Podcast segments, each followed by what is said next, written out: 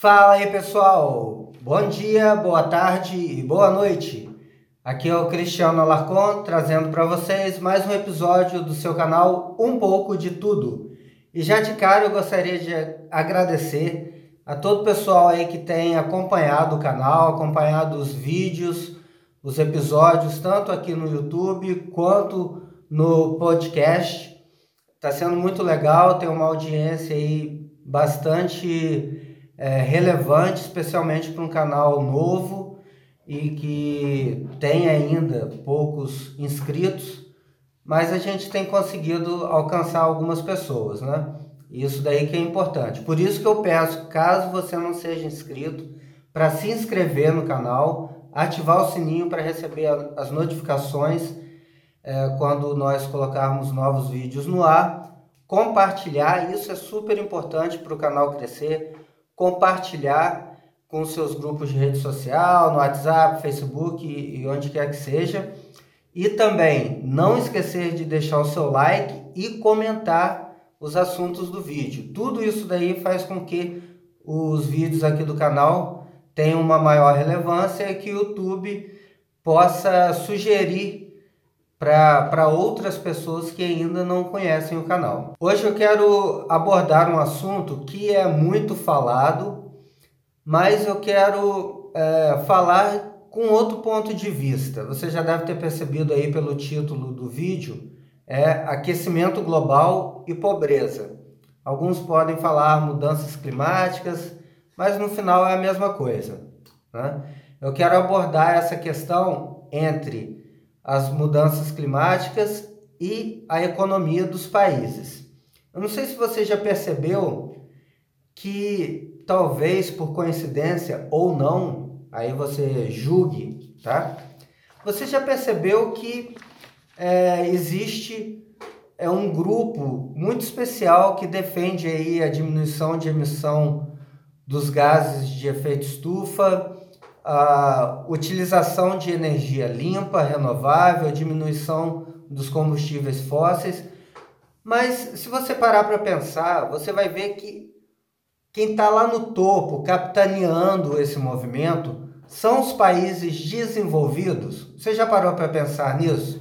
É França, Alemanha, Estados Unidos, Japão, Austrália, mas parece que essa questão do aquecimento global veio muito bem a calhar para esses países desenvolvidos. Vou deixar rolar aqui um vídeo, quero que vocês assistam, de um é, repórter alemão questionando o presidente Bolsonaro sobre o desmatamento da Amazônia. Né? E aí ele dá os argumentos dele e o Bolsonaro rebate essa questão. Vamos ver o vídeo. Os novos números de desmatamentos estão mostrando um crescimento uh, assustador. O IBAMA está dando menos multas, menos operações. Uh, o, o, os sinais que o, o governo está dando para a Europa não, não são super positivos no sentido da proteção do meio ambiente. Por exemplo, o ministro do Meio Ambiente estava na Rondônia essa semana uh, com uma galera de madeireiros. Como o senhor presidente entende, pretende uh, convencer, mostrar para o mundo que realmente o governo tem uma preocupação séria como a preservação da Amazônia? Por favor. Ah, primeiro, você tem que entender que a Amazônia é do Brasil, não é de vocês. Tá, a primeira resposta é essa daí. Tá certo? É, a gente sabe é, do interesse mundial pelo que resta do planeta. Basicamente, é, a Amazônia. Certo? Eu não tenho provas, mas o interesse em criar agora uma, uma grande área de preservação da Amazônia, de 136 milhões de hectares, é, se discute lateralmente quando há essas reuniões de clima aí pelo, é, pelo mundo afora. Tá? E como disse no começo, se toda essa devastação que vocês nos acusam que estamos fazendo, que já foi feita no passado, a Amazônia já tinha sido extinta, já seria um grande deserto. Repetindo aqui, nós preservamos mais que todo mundo. Nenhum país do mundo tem moral para falar sobre a Amazônia. Nenhum país do mundo tem moral para falar. Porque vocês destruíram o seu, o, seu, o seu ecossistema, praticamente, e nós não estamos no mesmo caminho de vocês. Agora só cobram de nós. Quando se fala da Alemanha, por exemplo, da energia elétrica. A fonte de energia de vocês é a fóssil, petróleo, termoelétricas. Então, não, carvão também, grande parte. O carvão quase não existe aqui no Brasil. Então, nós somos exemplo para vocês. Bem, como vocês puderam ver pela resposta que o presidente deu a esse repórter nessa entrevista, é, ele cita, no caso, a Alemanha, que é um país que defende é, a diminuição de emissão de gases de efeito estufa, é um dos principais países nessa, nessa campanha, também é um dos maiores consumidores de combustíveis fósseis. E o que o presidente Bolsonaro disse não é mentira, e eu vou mostrar isso para vocês agora. Vamos dar uma olhada nesse gráfico. Aqui a gente tem uma lista dos 20 países que mais emitiram dióxido de carbono aqui do ano de 2015, tá? Aí você tem na lista aqui, está arranjada pelos países que mais emitiram em números absolutos. Aí tem, temos a China em primeiro, Estados Unidos em segundo, Índia, depois Rússia, Japão, Alemanha, Coreia do Sul, Irã, Canadá, Arábia Saudita, Brasil, México, Indonésia, eh, África do Sul, Reino Unido, Austrália, Itália, Turquia, França e Polônia. É, o pessoal do YouTube aqui talvez estranho eu estar lendo o gráfico todo, mas é porque o pessoal do podcast, como não está tendo acesso à imagem, então eu preciso ler para que eles também entendam. Então essa é a lista dos 20 países que mais emitiram é, dióxido de carbono no ano de 2015. Apesar é, até do Brasil estar tá aqui em 11 Vamos pegar as informações de emissão per capita, porque isso é importante. Né?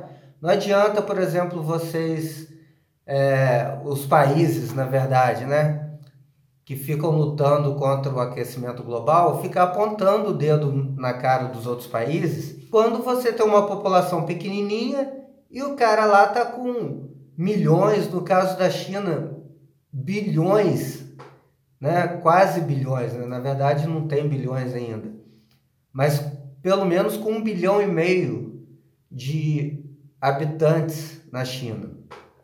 Se a gente pegar os números per capita, vamos ver aqui qual é o país do mundo que mais emite é, dióxido de carbono. O primeiro país na lista é a Austrália. Pô, que legal, né? Muito bom a Austrália lá, com 15,83 toneladas é, métricas, né? 15,83 toneladas por habitante. Depois a gente tem, isso com mais de 10, que eu vou começar. Estados Unidos com 15,53 toneladas, Canadá com 15,32. Ah, tá. É, na verdade eu errei. O primeiro, primeiro colocado é a Arábia Saudita com 16,85. Coincidência ou não, eles são um dos maiores produtores de petróleo do mundo e, e não tem nenhum outro tipo de recurso natural como rios para represar. É óbvio que eles utilizem combustível fóssil, no caso aí principalmente petróleo, né? Mas aí voltando, temos Estados Unidos, Canadá, Rússia, Coreia do Sul, com mais de 10 toneladas por habitante. Depois deles, com menos de 10 um pouco, nós temos aqui Alemanha com 8,93, Japão com 8,99, e o Brasil, que é tão criticado? O Brasil tem 2,17 toneladas por habitante de emissão de dióxido de carbono. O México, por exemplo, que está em 12, tem 3,66. A França tem 4,37, mais do que o Brasil. A Itália, 5,45, mais que o Brasil. O Reino Unido, 5,99 mais do que o Brasil. Qual a conclusão que você chega? Que na verdade, os países que estão apontando o dedo, eles são os países que têm as maiores quantidades de emissão per capita de dióxido de carbono. Agora vamos mudar para uma outra reportagem aqui. Essa reportagem, como vocês podem ver, foi tirada do site oficial das Nações Unidas Brasil E aqui diz o seguinte: extração mundial de matérias-primas triplicou em quatro décadas, diz PNUMA. E vem aqui dizendo: a quantidade de matérias-primas extraídas da Terra passou de 22 bilhões de toneladas em 1970 para 70 bilhões de toneladas em 2010, segundo o relatório apoiado pelo Programa das Nações Unidas para o Meio Ambiente. Os países mais ricos consomem, em média, 10 vezes mais recursos que os mais pobres e duas vezes mais que a média mundial. Se a tendência se mantiver, em 2050 o planeta precisará de 180 bilhões de toneladas de matérias-primas anualmente. Com essa reportagem, a gente pode perceber do próprio site das Nações Unidas do Brasil que engraçado, né? Os países mais desenvolvidos consomem em média 10 vezes mais matéria-prima do que os países menos desenvolvidos e o dobro da média mundial. Ah, que legal, né? Para os Estados Unidos, para o Japão, para a Austrália, para os países europeus, funciona da seguinte forma: vocês têm que diminuir X% até o ano, sei lá, de 2050. Né? Ah, pô, legal. Mas isso é uma coisa que não demanda nenhum tipo de esforço desses países. Por quê? Porque a tecnologia naturalmente evolui e as emissões naturalmente vão cair pelo incremento da tecnologia, pelo incremento dos meios de produção e de mitigação é, dessa poluição que é lançada no ar. E para os países em desenvolvimento? Vocês não podem desenvolver a sua indústria.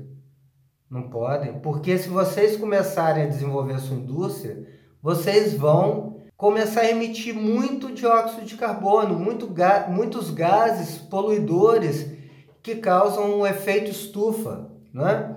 Vocês não podem cortar madeira para utilizar no seu parque industrial e no dentro do seu país. O que que isso acarreta?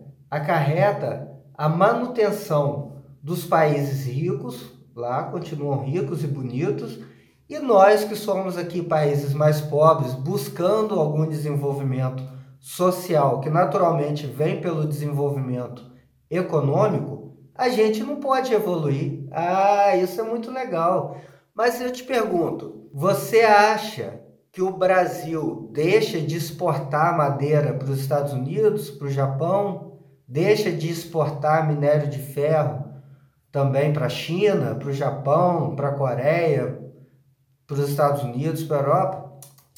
Não, para isso vocês podem explorar os recursos naturais, mas vocês não podem desenvolver o parque industrial de vocês. Eu não vou dizer que o aquecimento global é balela, é fake. Mas, pô, que coincidência mais feliz, né? Que justamente é, no momento que, que discute-se o aquecimento global, os países ricos utilizam disso para manter os países pobres pobres e eles já têm toda a estrutura montada, vão continuar sendo ricos. Você já parou para pensar nessa questão? Talvez não, né? A gente fica só falando aí de salvar o meio ambiente, mas é muito legal quando os Estados Unidos destruíram as suas florestas, quando a Europa devastou todo o ecossistema natural deles, quando o Japão fez o mesmo, quando a China está fazendo o mesmo com o, o ecossistema deles. Mas a gente que preservou a Amazônia, preservou os nossos biomas, com exceção aí da Mata Atlântica, é claro, né, que nós temos hoje por volta apenas de 5% da Mata Atlântica, que muito disso foi utilizado para enriquecer lá fora, não para enriquecer o Brasil. Agora, a gente não pode lançar a mão dos nossos recursos naturais porque a gente vai destruir o planeta? Eles podem e a gente não. Eu não estou aqui defendendo que a gente é, deva utilizar predatoriamente os recursos naturais, mas nós temos o direito de usar os recursos que nós temos. Né? Eles usaram os deles de forma predatória, acabaram com tudo. A gente, através de um manejo correto, de políticas de compensação e preservação, a gente pode sim utilizar os recursos naturais para o desenvolvimento do nosso país. Assim como os países da África podem, os países da América Latina podem e devem fazer isso. E outra coisa, é muito legal você falar de é, salvar o meio ambiente quando o seu país é um país extremamente consumista, como diz nessa reportagem aqui da, do site Nações Unidas Brasil. Você vê o consumo de matéria-prima vem dos países industrializados e não diminui. Agora, se eles não têm nada para devastar, de onde que eles estão tirando essa matéria-prima? Você já parou para pensar? Disso aí eles não reclamam, né? Eles reclamam da gente devastar para aumentar áreas agricultáveis que vão servir para divisas do Brasil, para aumentar áreas de pasto que vão servir para divisas do Brasil, mas para poder mandar lá para fora, isso aí não tem problema. Eu só queria deixar esse assunto aqui para vocês pensarem, essa nova abordagem, esse ponto de vista diferente. Eu não, quer, não quero aqui de maneira nenhuma que a gente saia aí defendendo a destruição dos recursos naturais, até porque se a gente destruir tudo, talvez nem para minha geração a gente consiga sobreviver. Mas eu acho que a gente deveria pensar nesse assunto com mais cuidado. Quem sabe parar de utilizar esses recursos ou diminuir para mandar para fora e começar a usar aqui dentro do Brasil, em benefício dos brasileiros. Bem, esse é o assunto que eu gostaria de falar. Espero que tenha sido útil para vocês refletirem um pouco mais sobre aquecimento global, sobre essa questão de cuidar do meio ambiente mas sem esquecer que nós temos que sobreviver também, nós temos que criar no nosso país condições adequadas para a população. Eu acho que o ideal é nós equilibrarmos meio ambiente e desenvolvimento, sempre. Quero pedir que vocês comentem, é muito importante vocês comentarem esse assunto, vamos debater aí nos comentários, eu vou responder e a gente vai conversando. E não esqueçam de compartilhar, se inscrever no canal, deixar o seu like, etc, etc. Tá bom? Muito obrigado a vocês que têm acompanhado o canal Um Pouco de Tudo e a gente se vê em breve. Abraço, fui!